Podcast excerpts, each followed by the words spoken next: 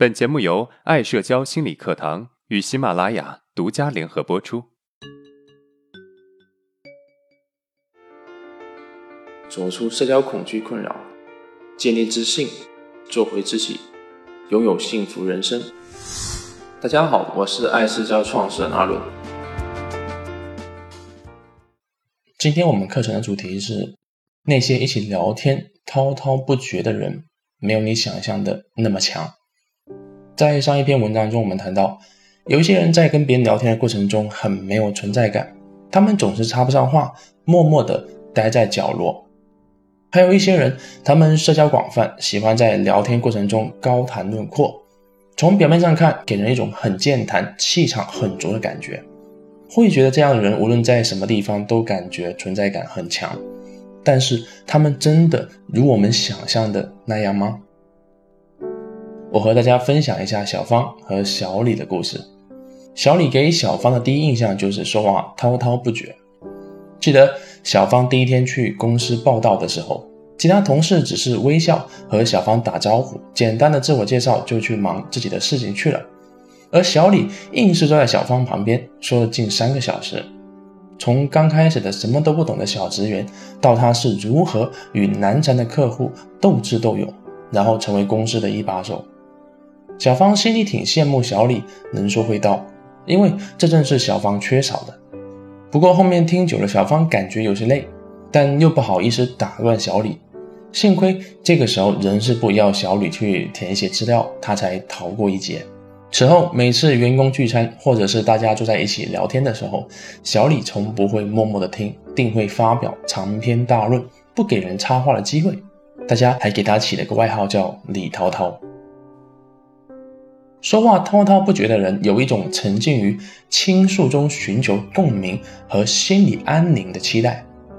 他们的自我表现意识往往很强，就像小李，他想通过展示自己的口才，让别人知道。他懂得很多，别人通常不容易在他讲话的时候插嘴打断。如果对方想说什么，他通常会抢先说出来，因为害怕失去说话的机会，害怕自己被忽视。因此，很多那些喜欢在人群展示自己口才的人，其实他们的自我存在感是很低的。所以他们会下意识竭尽全力的去表现自己，让别人关注到自己。人越表现什么，说明内心越缺少什么。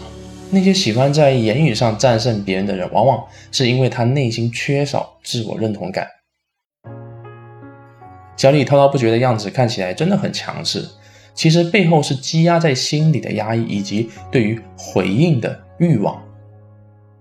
早在幼年时期，我们频频地发出信号，却没有人给予及时的回应，或者即使有回应，但是回应的质量不够好，不够及时。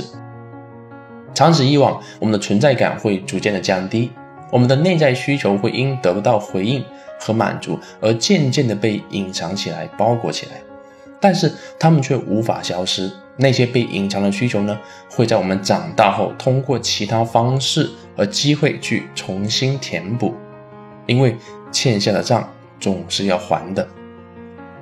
虽然我们在人前侃侃而谈、喋喋不休，可以享受别人目光聚焦的快意，并且啊快速提升自我存在感，但是那只是一时的，因为人的精力是有限的，一味的让别人听我们说。他们也会厌烦，容易导致他们在之后的交谈中失去和我们聊天的兴致，这样我们会变得更加没有存在感。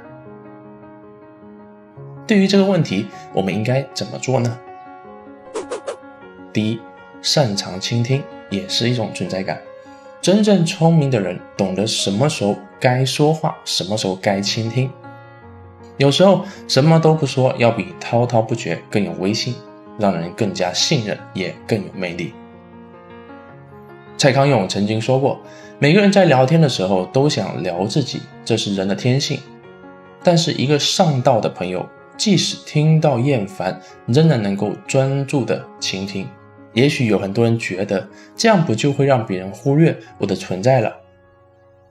那些没有存在感的人，并不是因为他们不说话，而是他们缩在角落，散发出一种气息。”别人与我无关。他们已经被自己内心的挫败感击倒，根本没有能力再关心别人。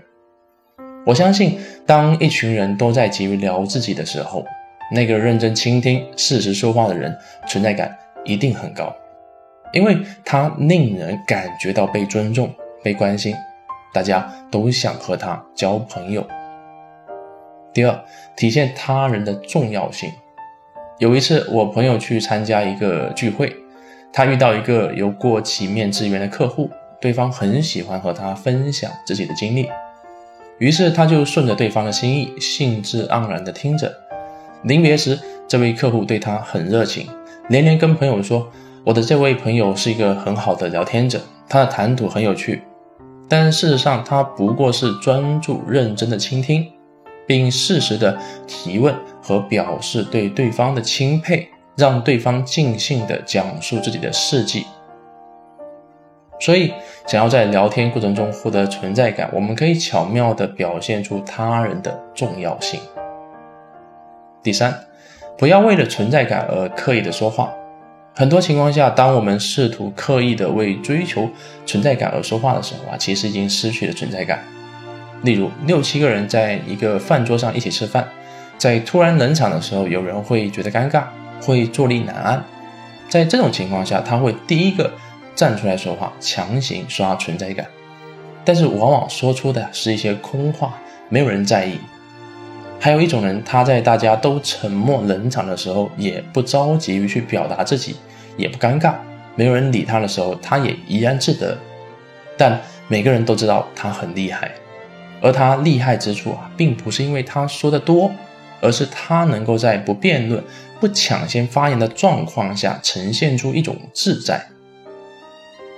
所以，按照自己的节奏去走，做自己该做的事情，不要刻意的去刷存在感，因为一个人真正的存在感，更多的是源自于他的品性、实力和气场，这是一个长期积累的过程。如果你还意犹未尽，那我还为你准备了加餐的内容，如何更好的融入群体？这节课在本频道下面的另外一个专辑《从社交恐惧到自信人生之路》其中的第一百二十一节就是了。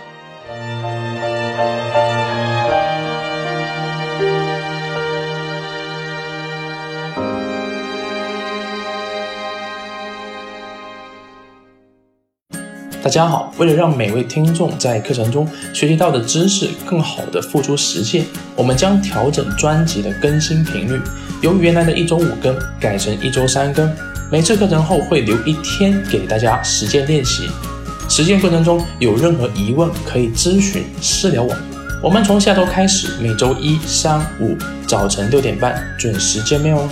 谢谢大家一直以来的支持，也希望大家继续支持爱社交。